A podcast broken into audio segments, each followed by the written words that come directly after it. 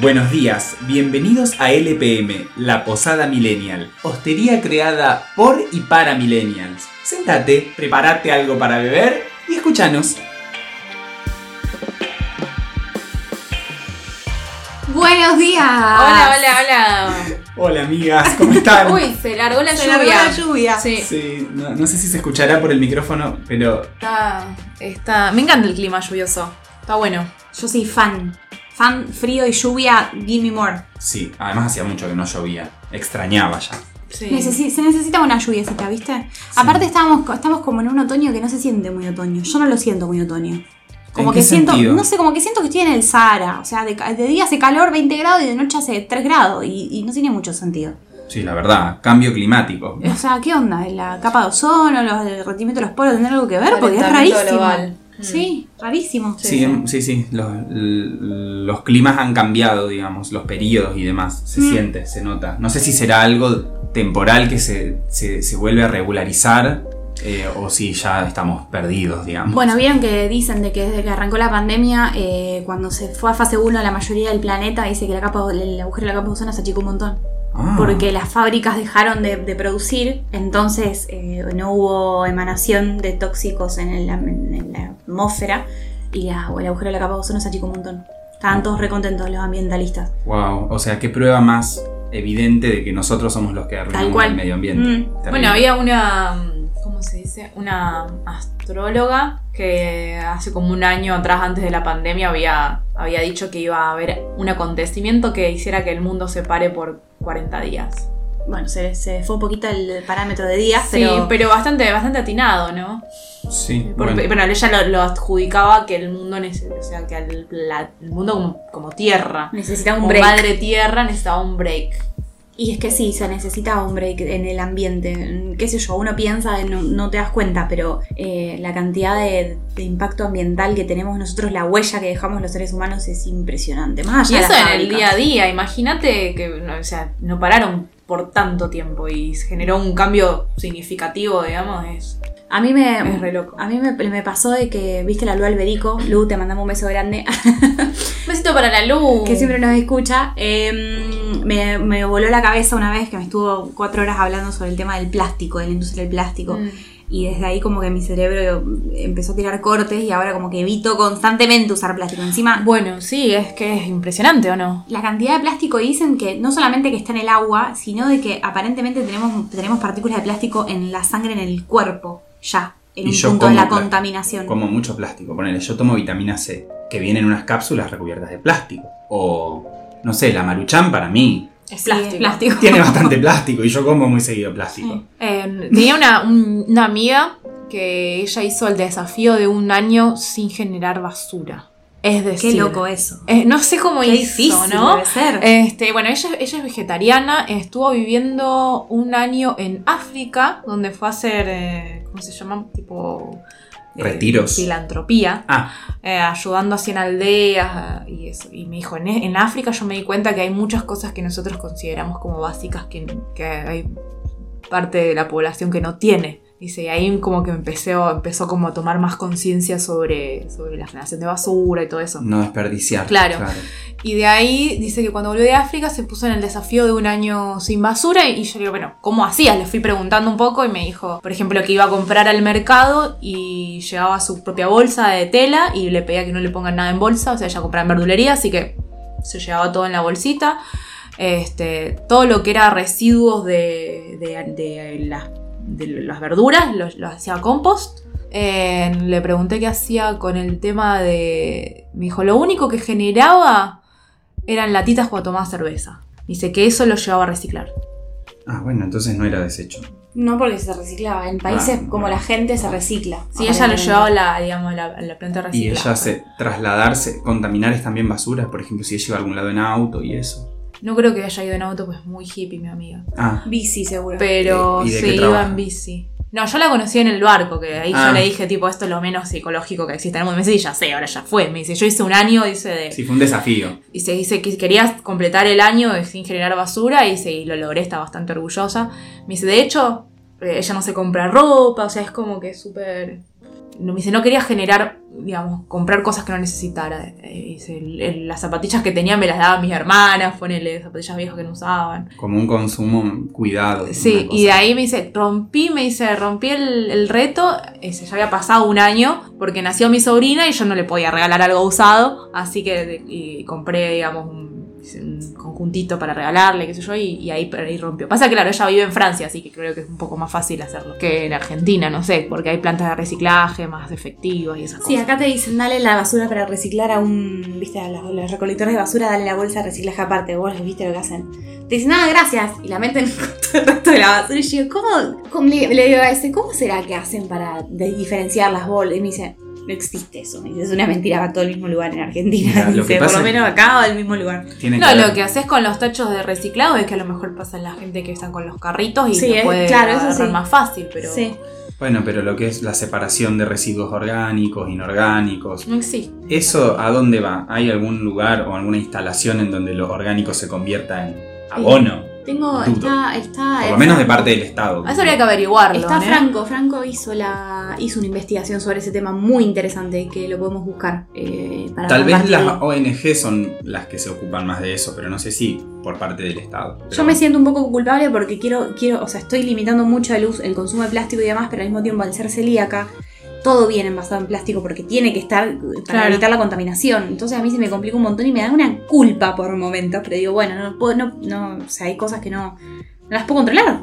No, una cosa es el despilfarro y otra cosa es el, el uso responsable. Bueno, pero hay países que tienen un despilfarro de packaging que es impresionante. Japón. O sea, en Japón y yo no podía parar de sacar paquetitos adentro de paquetitos de plástico. Es como Ah. que usan muchísimo packaging y no tiene sentido. O sea, hay veces que es absurdo hasta el packaging de tanto plástico que tiene. ¿Qué sé yo? A mí me sorprende cuando compro el queso sin taque en fetas, que usualmente lo compro sellado, el de marcas así, marcas grandes, pero que vienen sellados para el tema de la contaminación, porque si yo pido que me corten queso en barra, usualmente puede haber contaminación cruzada, entonces tengo que comprar sellado. Y compro uno y me pasó una vez que compré uno, creo que era Adler, no me acuerdo qué marca. Luego tenía, cada feta tenía un plástico. Sí, claro, en Japón también es Y así. fue tipo, what the fuck. La- o sea, viene en un envase de plástico Y adentro, fe- las y fetas adentro cada feta viene envuelta en un, en- un envase de plástico. Guay, ¿por qué? No es necesario hacer eso. O sea, y probablemente los quesos tienen aglutinantes que son Sí, plástico. Sí, no, no, no, no, no pensemos. Bueno, basta, basta Viste porque que los quesos de McDonald's son como de Juliana el McDonald's. cheddar es Plastic plástico. Sí, Como hizo el, el corto del Nico. Plástica. Plastic Attack. sí, es que sí. Pero bueno, es muy útil, ese es el problema. Es muy liviano, muy barato. Sí. Entonces, bueno, Hay un montón de plásticos nuevos sustentables que suenan tan buenos. O sea, me encantaría que esa industria crezca. sí. Como el joven argentino que inventó un vaso descartable hecho de alga. Sí, hay un montón de, de empresas que están haciendo eso. eh, con eh, cactus, eh, hay con las cáscaras de la piña, del ananá. Hay hasta el cocuero hecho con, con eso. Y son buenísimos. Yo cuero, cuero no uso hace años ya. Me da. Encima, bueno, yo también soy vegetariana y bueno, intento. Soy medio animalera y el tema del Hay unos de carteles en la calle, ¿los vieron los nuevos los carteles? boicot. Ay, qué, qué, qué, qué choqueante, Y, ¿no? pero tienen razón, boluda, los carteles de boicot. No sé cuál es. Boicot es una, es una, una ONG que- de protección animal que es bastante agresiva a la hora de, de- de- de publicar y de, y- y de decir lo que piensan. Del activismo. Claro, el activismo es un activismo más agresivo. Eh, Vi, que- un ca- vi unos carteles ahí que están cerca de mi casa que dice Tu comida gritó por su vida. Ah, sí. así son. Gigante, ¿los viste? Vi, de esos, boicot, sí. No, pensé que había imágenes, por eso. Y te dice entre un, entre algo que decía entre un perro y un chancho, cuál es la diferencia, hasta dónde llega tu empatía. O sea, Sí. cosas así que vos decís, te, te quedás como, ay, ay, uh. Terapia de shock. Terapia de shock. Sí, y es un poco un shock de realidad, porque en realidad es así. Eh, Sí, te pones a pensar, bueno, Sí. por algo también, no sé, no, no me gusta el consumo este. Y el cuero no lo consumo hace muchos años. había un- una época que había un- como una especie de proyecto de hacer carne eh, a través de células. Ah, eso sí, el que había investigado ese. Era genial eso. Sí, lo que pasa es que me parece que, no sé qué habrá quedado, le voy a preguntar al gordo, pero me parece que, ¿ves? ¿conocés lo que es? Sí, sí, sí, como un precursor orgánico de carne, pero que no proviene de un ser vivo. No, sino que se hace en laboratorio. Claro. En laboratorio generando las células de un animal real, eh, te- te, Reproduciéndolas. hacen una pechuga. No, sería fabuloso. Sería genial, ¿no? Mm. Yo pondría plata en eso.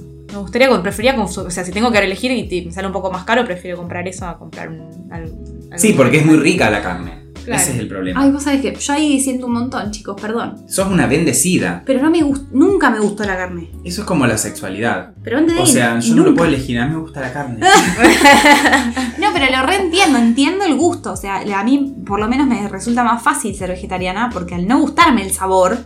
Claro, no, a mí no- me gustaría que no me guste así, podría ser vegetariana, que lo valoro mucho. El pescado nunca me gustó. El único que comía hasta lo que comí hasta los 14, 15 años fue una o, milanesa de pechuga, ponerle que le ponía una cantidad de ensalada y una cantidad de condimento para no sentir el sabor. Porque el sabor me da arcadas, me da arcadas. Sí, bueno, Claro. claro. Y después carne en asado, ponerle que te comía el vacío, que Raúl me dejaba, un- el papá de mi hermana me dejaba un pedacito en la parrilla y estaban todos comiendo y el mío seguía ahí. Eh, me lo daba tipo suela de zapato.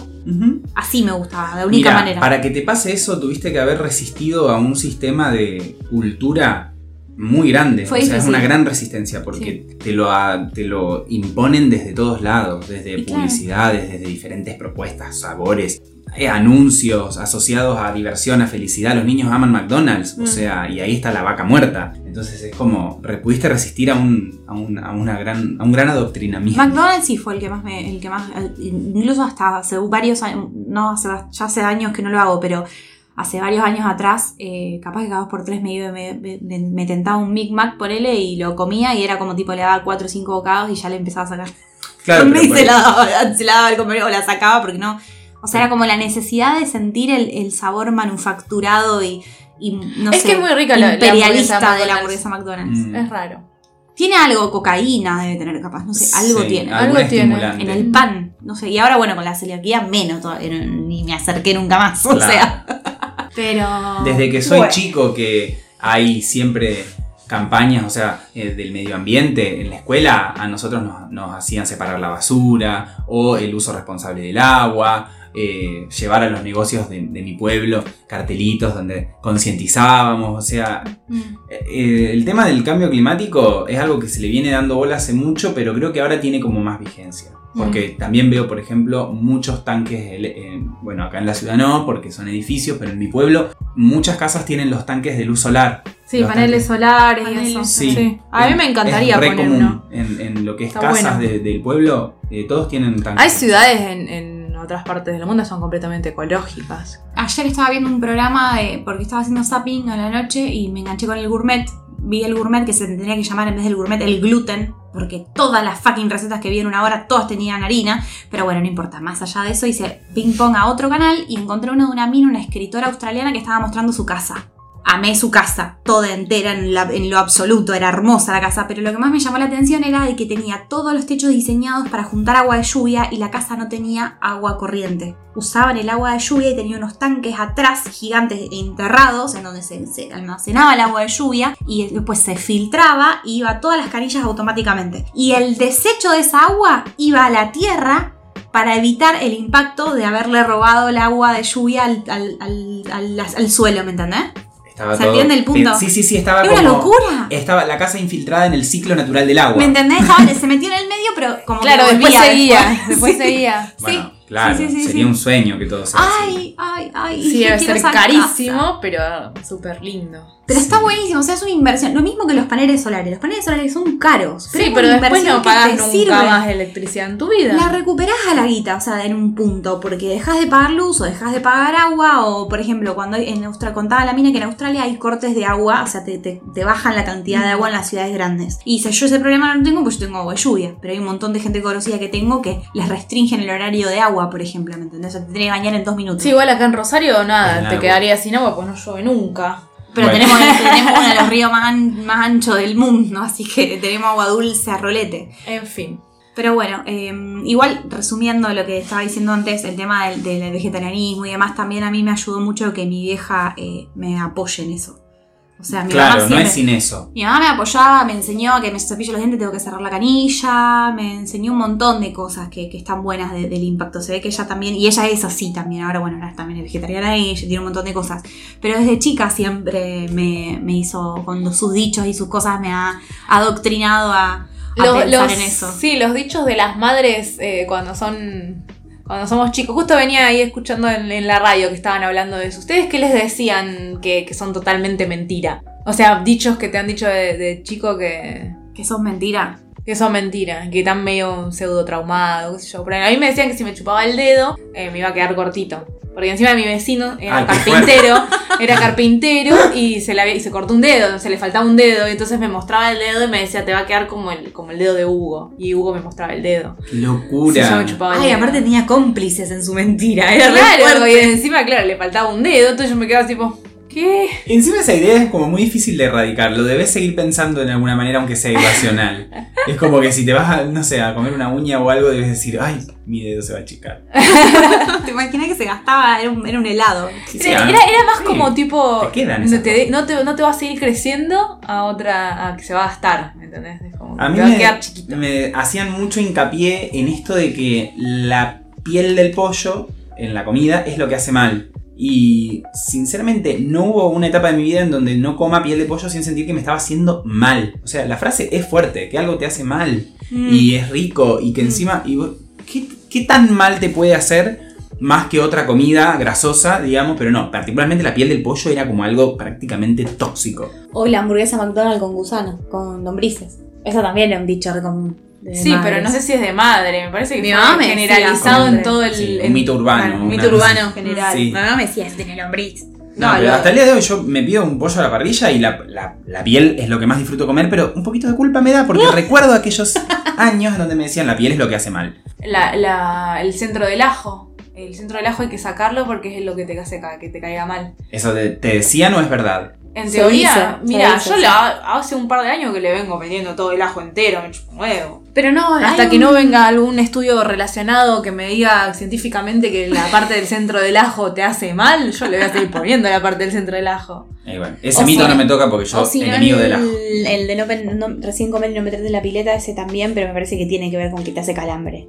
No, para mí tiene que ver porque la comida la tenés en el estómago y, y el, y el agua al generarte Desequilibrio en tus líquidos internos. exactamente se hace que, te, te- que tengas ganas de vomitar. Tiene eh, fundamento, pero lo que estamos hablando es el efecto que causa psicológico de cómo te queda la marca. Porque en realidad tampoco es tan literal que siempre que te comiste algo y te metes a la pileta te va a pasar algo. No, pasa que los niños en general idea. cuando se meten a la piel te empiezan a saltar y a moverse, a hacer cosas que revolucionan el estómago y que terminan vomitando porque tienen la comida ahí. Digo, lo arrastrás hasta cuando sos adulto. Digo, ahora yo como algo y digo, bueno, voy a esperar un rato. Capaz que no me pasa nada si me meto en la pileta, porque no voy a saltar por un trampolín. Simplemente me voy a mojar un poquito y después me voy a poner Claro. el borde. Pero bueno, voy a esperar un rato. A mí me decían el de cuando estaba llorando, siempre me decían, ahora llorás, pero mañana te vas a reír la misma cantidad. Y era como que siempre pensaba, ahora estoy llorando, mañana me voy a reír, pero si mañana me voy a reír, después voy a llorar la misma cantidad.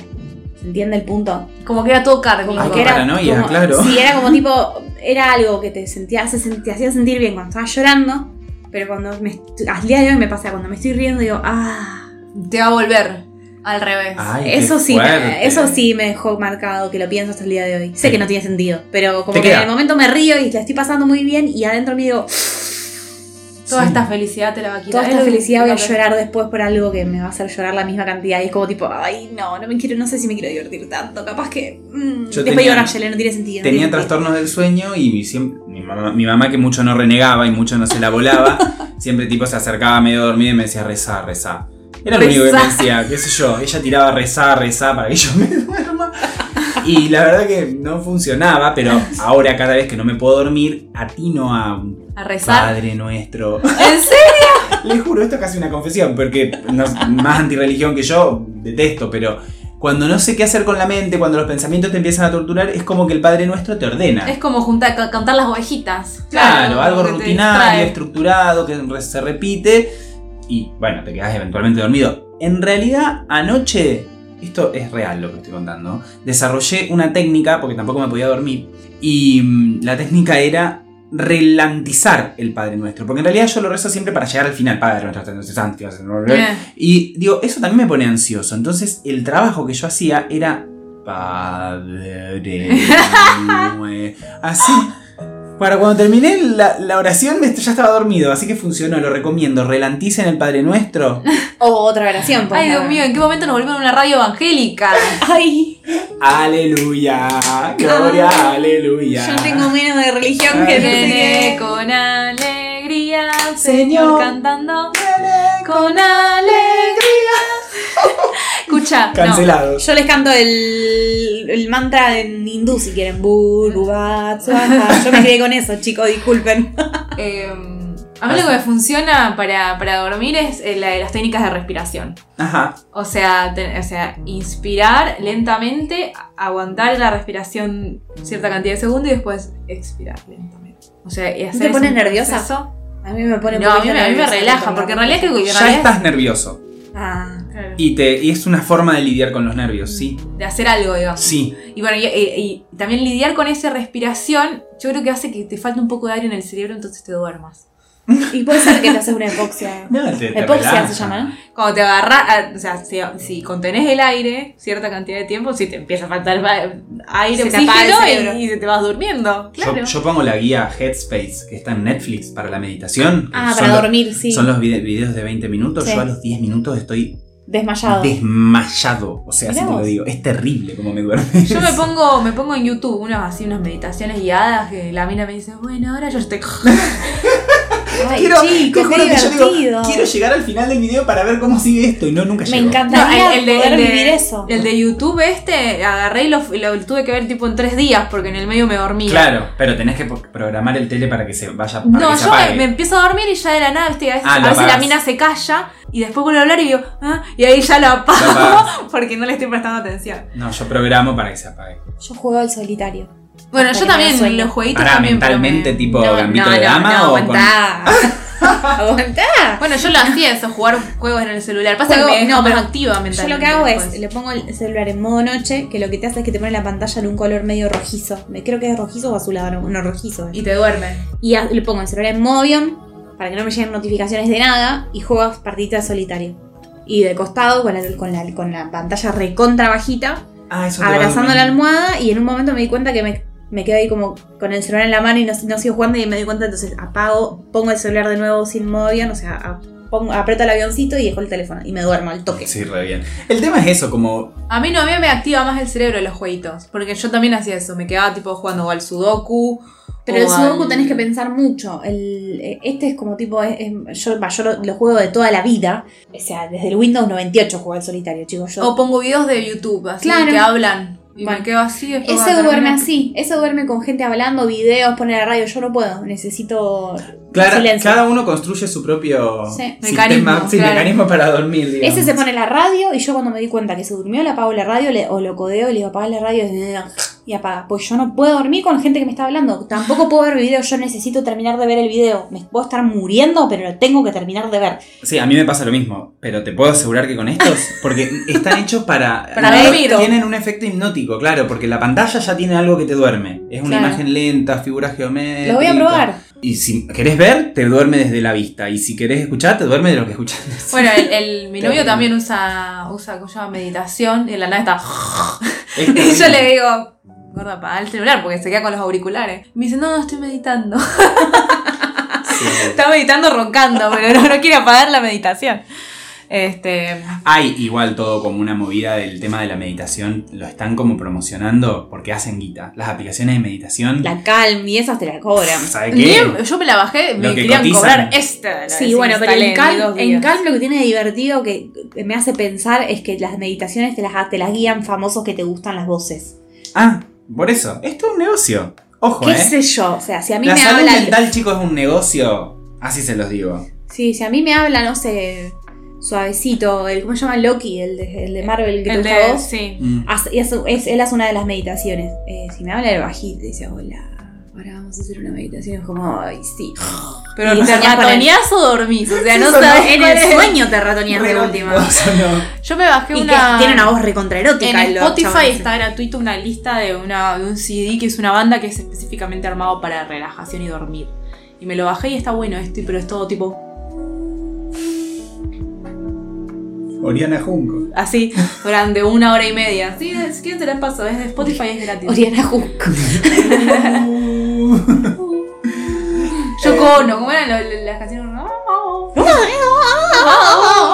¿Qué? ¿Las canciones de Yoko Ono? Yoko Ono hacía un estilo de música japonesa tradicional que son gritos. O sea, es tipo vo- vocal. Ah, Ahora registro el chiste, la referencia de los Simpson cuando Barney salía con Yoko Ono, que ella hacía como una canción que decía Number 8, Number 8, el eructo de Barney. number Tiene eight". que ver con. También tiene que ver con la poesía. Ella hace mucha poesía. Ah, La, la- la literatura de A mí me encanta la poesía. Sí, a mí también me gusta Es muy la- interesante. mira. Este, No bueno, sabía. y la música era todo tipo. "Ah", Así, un espanto. Sí. Ni idea. Este. En fin. Bien, más frases de madres así traumando a los niños para educarlos y controlarlos un poquito. No mires la tele de cerca, bueno, eso es verdad. Sí. Pero me cuesta eso, me pasa que me cuesta filtrar las cosas que me enojaban, que me diga, pero que tenían razón, a las cosas que me, me enojaban o no prestaba atención o me asustaban y, y estaban mal, ¿me entendés? Como el sandía con vino, yo nunca comí sandía con vino, de chica no comía sandía con vino, pero me quedó eso y ahora ni en pedo como sandía con vino. Si te comes una semilla, te va a salir una planta en el estómago. Eso también, también, no te traes el chicle que ¿Y te cuál queda es el problema? ¿Y cuál es el No sé problema si de, que te- de comerte una semilla? By the way. Me No parece que la cagás. Claro, ¿cuál es el problema de comerte una semilla? ¿Por qué te tienen que decir que te sale una planta en el estómago para que no te la comas? ¿Cuál sería el problema si te que te atragantes? Capaz que es una forma de decirte comer despacio. No sé. O que te comas con cuidado. O Lo del chicle sí, varias veces me he tragado chicle con el chicle. capaz Sí, que es me una un metáfora del embarazo también. Te están como programando para que no te quedes embarazada tan, tan chica. Ay, vos Ah. decís, Y una semilla en la panza, chicos, algo que crece en la panza, chicos. Nunca en mi vida lo hubiese relacionado con eso. Que ahora que ella dice, es verdad, no tiene ningún sentido que te prevengan de comer una semilla. Porque vos no vas a ir a comerte la semilla de una naranja, un limón. ¿Me entendés? Otra o sea, cosa- ¿por qué ot- te lo dice? Otra cosa que te explican de chico a, la- a las mujeres cuando son chicas es la telita del himen. Te dicen que hay una telita que se rompe y es mentira. No es una tela que No se rompe. A mí no me explicaron nada. A mí me- mi mamá me explicó de educación sexual desde que tengo... No me explicaron nada. Desde que vino la vecina, yo tenía una vecina que vio a la hermana y al, y al al novio de la hermana agarchando. Nosotros teníamos, yo tenía 6 años y ella tenía 7. Y, me vino a contar, ni idea, y me vino a contar de que la hermana estaba, la vio a la hermana teniendo relaciones, qué sé yo, da, da, da. entonces dice que yo, mi mamá me cuenta, yo no me acuerdo si que fui, le dije, mamá, ya sé todo, pero necesito que me expliques bien cómo funciona porque no entendí nada. y le dije que estaba, estaba metiéndole el pene en la, en la chocha y que quería saber cómo era, y mi mamá dijo, bueno, se viene la charla más temprano de lo que esperaba, porque tenía fucking 6 años y bueno, Re bien, todo. tu vieja, boludo. Mi vieja nunca. Puedo, puedo criticar un millón de pelotudeces, pero mi mamá es una persona que siempre fue comunicativa, o sea, me explicó todo. No, bien. Yo le iba con casa. No eran pacatos, pero no se hablaba del tema, era como. Lo único que no me Tabú. explicó es orgasmo. Y bueno, porque. Que le pregunté y me miró así, se toca dijo, pues preguntale a Raúl. Y Raúl me miró y me dijo, no, no, no, yo no te voy a explicar eso, preguntale a tu madre. Y nadie me explicó. Lo aprendí sola de grande, ¿no? En, en realidad, el, el himen en sí es un órgano o una partecita o lo que sea que es, un tegumento, tejido o bla, que mm, tiene protagonismo a raíz de la idea de virginidad. O sea, porque en Sí. realidad no sé por qué tanto tema con el himen. No sé ni siquiera si existe. O sea, es protector y cuando está la primera penetración, lo que hace es estirarse y en el estirarse se rompe un poquito, se lastima por el roce y por la presión y sangra un poquito. Hay mujeres incluso que no les sangra. Claro, ¿Se no es acuerdan de que se hacía de que- no es una inauguración, digamos. que, que te podías perder la virginidad también andando en, no sé, en bici, en caballo. ca- tal cual, y es mentira todo eso. Bueno, pero es lo que digo, es porque hace foco en la virginidad como concepto y la importancia que eso tiene. Claro, pero pero eso es es cultural. cultural. En- Mm. Entonces, como que el himen podría haber pasado por alto en el tema de Sí. hablar de. Lo que pasa es que viste que en la época antigua también cuando las casaban tenían, Claro. que, mostrar la, tenían que mostrar la sábana de virginidad. Es un, qué Claro. show, chicos, qué show. Y arrastramos eso. Bueno, es como- no- arrastramos cosas que siguen teniendo efecto hoy en día, pero que en realidad funcionalmente no tienen ninguna importancia. No. Porque el himen es algo que no tiene ninguna importancia. Mm. ¿Qué sé yo? Es así. Es raro, es raro todo el tema este de, de la- de los dichos y de las cosas. Yo estoy pensando y no se me ocurre mucho otro. A ver. No, yo quería contarle de las. Ah, ¿Viste bueno, películas? dale, pasemos a películas. Pasemos a película, me encanta este tema, porque viste que ya ni miramos película, todo serie, todo serie. No, viste, porque la semana pasada estuvimos hablando en el podcast sobre el- la temática del cine asiático en general, que era, Sí. que era medio bajón, que es siempre triste. Eh, entonces digo, bueno, ¿sabes? Y Como no vi mucho, la verdad, vi muy poco de cine asiático, dije, bueno, voy a, voy a ver, empecé a pedir recomendaciones sobre películas asiáticas que habían visto así mis conocidos, específicamente japonesas, porque bueno, eh, descendencia. Y así que me puse esta semana a ver varios, varias pelis asiáticas y quería contarles. Por favor. Dale, ¿qué viste? Eh, Bueno, la última que vi, que voy a intentar no irme a, a explicar todas porque son un montón, pero la última que vi está en Netflix, eso es lo más importante. O sea, si a alguien les interesa ver, se llama Shoplifter en inglés, en español se llama Un asunto de familia, o sea, nada que ver. Él es de un director que se llama Koreeda, que hace todas películas relacionadas a la familia, la infancia, la pobreza, que es algo que está bueno porque no hay muchas películas que muestren lo que es la pobreza en Japón. O Eh, sea que sí es para llorar. O sea, viene en esta línea, digamos. no es para llorar. No es una película feliz tampoco, pero Claro. es muy buena. O sea, vos que sos psicólogo, que te va. Para mí te va, te va a interesar sobre el lado eh, de análisis. En todas las películas hay que verlas desde el contexto japonés, porque si las analizamos de Argentina, que hay más psicólogos por cabeza que cualquier otro país del mundo, entonces capaz que hay varias situaciones que nos van a resultar un poco extrañas. Pero. ¿Entretienen? Pero al mismo tiempo también ten en cuenta que por lo menos nosotros tenemos un- una relación con Japón un poquito más estrecha que, no sé, Mauri estudio japonés, consume cosas de Sí, anime, por eso, o sea, tenés un poquito de, A de lo idea de la sociedad. Es que dentro del cine de Corea, yo esta semana vi dos películas de él. Una se llama De tal padre, tal hijo, y la otra es esta, eh, Un asunto de familia. La de tal padre, tal hijo, cuando la vi a mí no me gustó. Porque vi, la temática está muy buena, se trata de, de una familia súper rica, el tipo es arquitecto, eh, viene en una casa hermosa en medio de la ciudad, y de otra familia que son más de campo, más humildes. Y, este, y resulta que ellos tienen un hijo el mismo día y el hospital se confunde y le da el hijo diferente. O sea, le da el hijo. O sea, se intercambian los hijos. Este, y entonces, eh, cinco años después, el hospital les avisa que se habían confundido los hijos y que, los que el que estaban criando en realidad era el hijo de la otra familia, que era completamente diferente a la familia que, que estaba eh, recibiendo el hijo. Entre paréntesis, sabían que eso sucede un montón, ¿no? Ahora no tanto, Sí, pero sí, sucedía sí. un montón. Sí, sí, sí. De que se mezclaban los pibes, porque los pibes, los bebés son una, una bolita de grasa, o sea, no, no- no tiene creo, mucho. Lo creo. Eso que dicen, ay, se parece al papá, yo me quedo como, "Mm, ¿dónde se parece al papá? Claro, hasta que un par de meses hasta que no desa- empieza que se desarrolle, Claro. claro. Bueno, perdón, me metí en el tema. Bueno, nada, en la temática es súper interesante, pero no me gustó cómo reaccionaron lo- las- los personajes y las partes en general ante esa situación que claramente necesitaba un montón de ayuda terapéutica, o sea, es como que no se hablaban las cosas y a mí me desesperó eso, digamos, no me gustó. Porque en un momento se descubre La resolución. No, no es que se, o sea, la película empieza que el hospital los llama y les dice, hola, tienen hijos diferentes. Ah, arranca con ese conflicto. Claro, y, y la, y la película se basa en, en qué, has- qué hacen estas dos familias. Dicen, bueno, ¿qué hacemos? ¿Los intercambiamos? Pero hace cinco años que criamos un hijo. ¿Y que, cuál es mi hijo? O sea, es como que empieza toda esta confusión de las dos familias, que encima una son, ya te digo, una familia más humilde, que son medios brutos, así, medios despelotados, tienen como Claro. tres hijos, y la otra, y el otro que es un tipo todo perfeccionista, estricto con el hijo, eh, profesional, es arquitecto, tiene una casa súper lujosa. El choque cultural Hijo de único. clase. Claro, eso ahí sí está- eh, como sí. Sí, eso, eso era interesante. A mí esa película no me gustó, yo le doy un 5 y medio. Ok, un 6 solamente porque los nenitos son muy lindos. O sea, solamente eso. Suma. Y de ahí, esta película es del 2013, si no me acuerdo. Y ahora, en el 2018, largó esta, que es la que está en Netflix. Y me pareció muchísimo mejor. Esa sí la recomiendo, me re gustó. El asunto de familia, que está, de hecho, el mismo actor que está en la otra.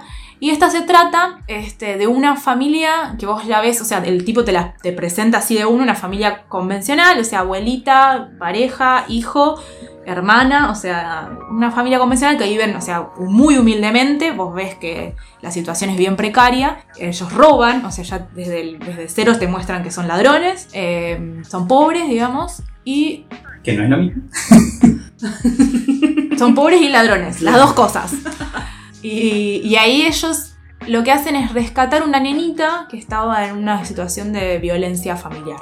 O sea, Ah. ellos ven una nenita en la calle, el tipo la levanta y se escuchan los gritos de los padres. Ah, re interesante. Me Entonces ellos verla. como que salvan a esta nenita y se la llevan. O sea, básicamente hacen como justicia social por cuenta propia. Barra secuestro. Claro, barra secuestro, se la llevan y le dan de comer, la cuidan, la niña está toda golpeada, qué sé yo. Y ahí como que te presentan a una- una- un- algo que éticamente, según las reglas de la sociedad, está mal lo que hacen, pero no tan mal. Me encanta, claro. Entonces- Hay un dilema, digamos. De ahí, de ahí de a poco te van desentrañando a esta familia que en realidad ninguno de ellos, entre ninguno de ellos, tienen las familiares de verdad. Me contaste el final. No, no, para nada, para Ah, nada. O sea, de a poco te van, desen-. Bueno. te van desentrañando esta familia que en realidad o sea, por eso se llama un asunto de familia, porque ¿cómo, cómo, cómo es la, el tipo tiene como este problema, se ve claramente. ¿Cómo es la familia? ¿Es por sangre o es por lo que vos vivís con la, con Por la otra gente? Quien acoge. ¿Quién, claro, quién, quién te acoge? claro. La sociedad no te está acogiendo, la sociedad está dando la espalda. El que te dio la sangre, el que te procreó, tampoco te está maltratando. Claro. Entonces, él le gusta jugar mucho con esto. Que me encantó. Es súper interesante y bueno, después obviamente va generando cada vez más problemas y se va dando toda una vuelta y cada vez te va mostrando lados más oscuros de esta familia, pero al principio ya te mostró lo bueno, la humanidad. Entonces ahí te hace que tu juicio ante ellos no sea ya una especie de, bueno, no, hicieron malas cosas, no, porque vos los conocés de un lado amoroso. Claro, no todo es blanco o negro. O sea, Eso es lo que te va mostrando. Sí, es súper bueno, interesante. Siempre, relativo. en lo malo se necesita siempre contexto, para mí. Claro, pero bueno, eso es lo, lo interesante de, esto, es que te muestra una cosa y después, te, y después te pone la ley en el medio y te dice, bueno, no, legalmente esto está mal, pero mirá lo que pasa atrás que vos no ves, Claro. Sí, re interesante. re de- interesante. detrás del, del ladrón, detrás sí, sí. del, de- del secuestrador. Me gustan ese tipo de películas así que te hacen como replantearte tu, tu orden mental establecido, digamos. Y aparte que de- tu juicio. del lado vas viendo cómo es varias cosas de la cultura japonesa que son muy interesantes. Así que se las recomiendo un asunto de familia en Netflix. Y Sí, además también bastante concientizadora, porque esas cosas pasan más de lo que uno supone. O sea, si uno se pone a indagar quién es el padre de, capaz que es una conocida, o cosas así que siempre en realidad suceden. Sí, sí, sí. Sí, en el. eh, no- no- capaz no tiene mucho que ver, pero en el cuando pasó el, el tema del, 9, del 9-11, del 9-11 Torres Gemelas, eh, cuando tenían que mm, ver el tema de los fallecidos, eh, ah, no se podía ver mucho, entonces hacían ADN. Y se descubrió. Ah, porque los restos eran Claro. irreconocibles, claro. Entonces dice que se descubrieron muchos casos de que padres no eran los padres de los niños y las madres sí, o que no eran, no, no coincidía la genética. Y ahí se destapó mucho el tema ese del, del- De los cambios de bebés. De los cambios de bebés, de... ¿Vieron el caso del tipo ese que tuvo un hijo con la mujer?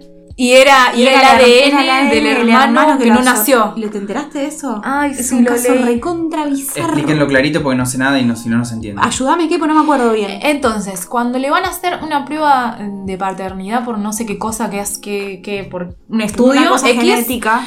eh, se dan, le dicen, mira, tu hijo no es tu hijo. Y el tipo dice, ¿what?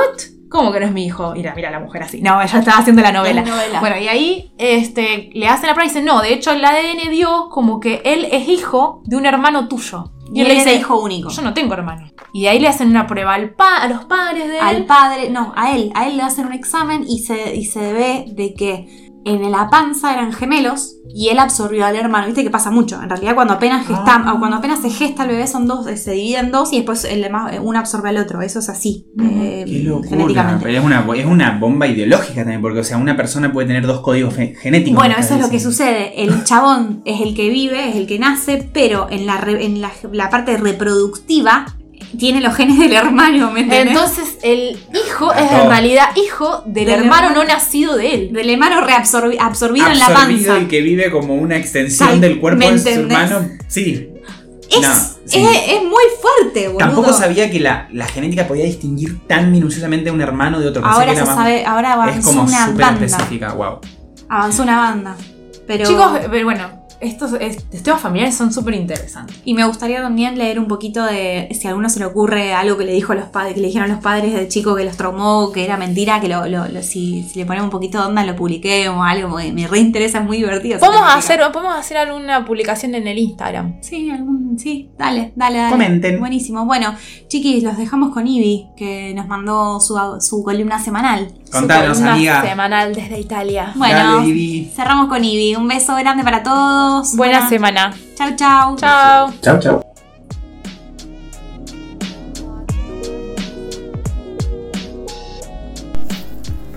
Hola, amigas y amigos del otro lado de la posada millennial. Hola Mauri, hola Aye, hola Keiko. Como siempre los extraño un montón. Y acá reportando desde Italia. Día soleado, precioso. Muchos días de lluvia, no sé por qué, pero está lloviendo súper seguido. Ahora por suerte esta semana estuvo divino. Cada vez menos frío, pero sigue fresco para mi gusto. Eh, ya estoy un poco enojada porque no me traje tanta ropa de invierno. Llegué el 31 de marzo y dije, bueno, está por empezar la primavera, me voy a llevar ropa abrigada, pero ya en dos semanas, tres como mucho, va a empezar a hacer calorcito. Y bueno, acá estoy, mediados, ya pasando, mediados de, mayo y sigue estando fresco. Pero bueno, eh, al sol hace calor, es bastante aceptable ya ir a la playa.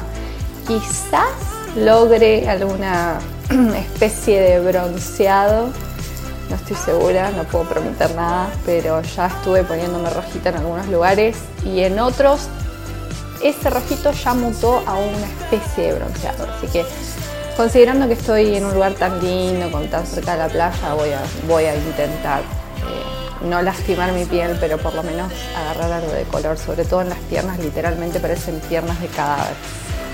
Pero bueno, eh, les cuento como siempre, arranco contándole el tema de las restricciones. Acá parece que sí que se confirmó que ya a partir de junio eh, vamos al bianco, que sería fase, nada, ninguna fase, como vida normal. Así que nada, como soy, yo como soy yo, burlándome de que digo siempre yo, yo, yo, yo, yo, un amigo me dijo, me burla, se burlaba de mí diciendo yo como soy yo. Bueno, yo como soy yo me conozco y en lugar de, de ir a la playa me voy a meter en un cine porque extraño muchísimo ir al cine y no voy a volver a poder volver. Pero también poder salir de noche, ir a la playa, a tomar unas cervezas a la noche, eso me tengo muchas ganas de hacerlo. Porque a partir de junio ya no va a estar el toque de queda. No recuerdo muchas cosas que, que me haya dicho mi mamá, que me hayan traumado, quedado así grabado de por vida. Como Aye, eso de que si, si te reís mucho el otro día vas a llorar. O sea, mi mamá era más mala porque me lo decía al revés. Cuando no paras de reírme me decía, mañana vas a llorar si te reís mucho. No sé si le molestaba que me ría tanto, no sé. Aclaro que mi vieja es un ángel, es una santa pobre, porque lo que estoy contando suena como que crecí en una casa súper abusiva. Pero sí, horrible que te digan eso, no sé por qué me lo decían y me quedó también cada vez que me río mucho, mañana voy a llorar. O bueno, también al revés, como decía ayer, cuando lloro pienso bueno, tal vez mañana me ría. Pero como a mí me lo dijeron al revés, me quedo más con el tema de la risa.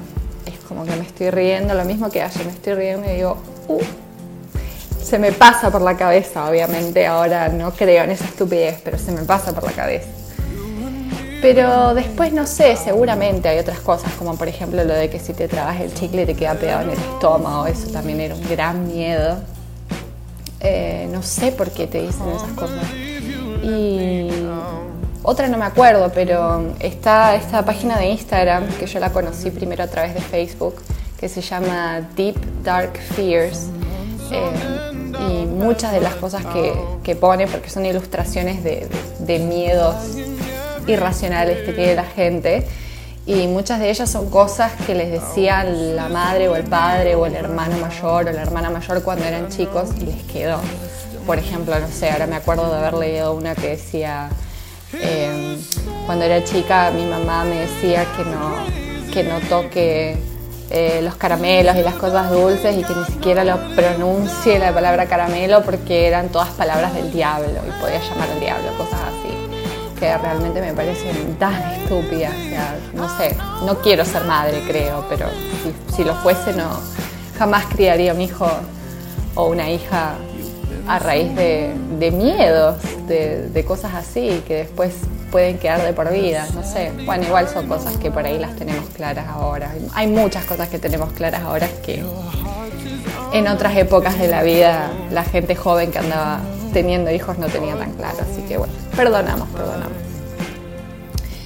Em, vi Shoplifters, eh, Asuntos de Familia. No la vi en Netflix porque no sabía que estaba en Netflix. Me parece que... No, sí, la vi en Netflix, perdón, me equivoco. Eh, hace bastante y me gustó mucho, me gustó mucho. Una muy linda peli. Eh, a mí me gusta el cine japonés. No miré tanto igual. No sé, cuando hablamos de cine asiático no puedo dejar de mencionar Old Boy, que no la vi hace tanto tiempo, de hecho, no puedo creer que estuve tantos años sin mirarla. wow, qué película, qué película tremenda. Me encantó, me encantó, me voló la cabeza. Y todavía tengo que ver las otras películas coreanas de esa, porque es como una trilogía.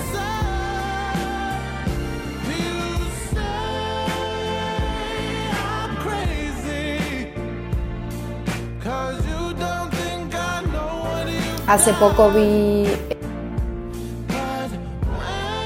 Blue Gate Crossing, que es una película taiwanesa eh, de principios de los 2000, no quiero mentir, creo que del 2002 por ahí. Y me gustó muchísimo, muy linda, la recomiendo también. Así que Kate, si andas viendo pelis de, no necesariamente japonesas, que sean asiáticas, recomiendo Old Boy y Blue Gate Crossing. Bueno chicos, con eso los voy dejando y decirles que nada, vi lo de las nuevas restricciones en Argentina y era bastante esperable. Esperemos que no dure mucho, esperemos que, que el invierno pase rápido y que, que la gente empiece a tomar más conciencia y se cuide y que respeten las restricciones y que esto termine de una vez, por favor. Es lo que todos queremos, vida normal. Pero bueno, les mando un beso enorme, cuídense mucho, los extraño un montón, espero verlos pronto y hablamos la semana que viene. Un beso.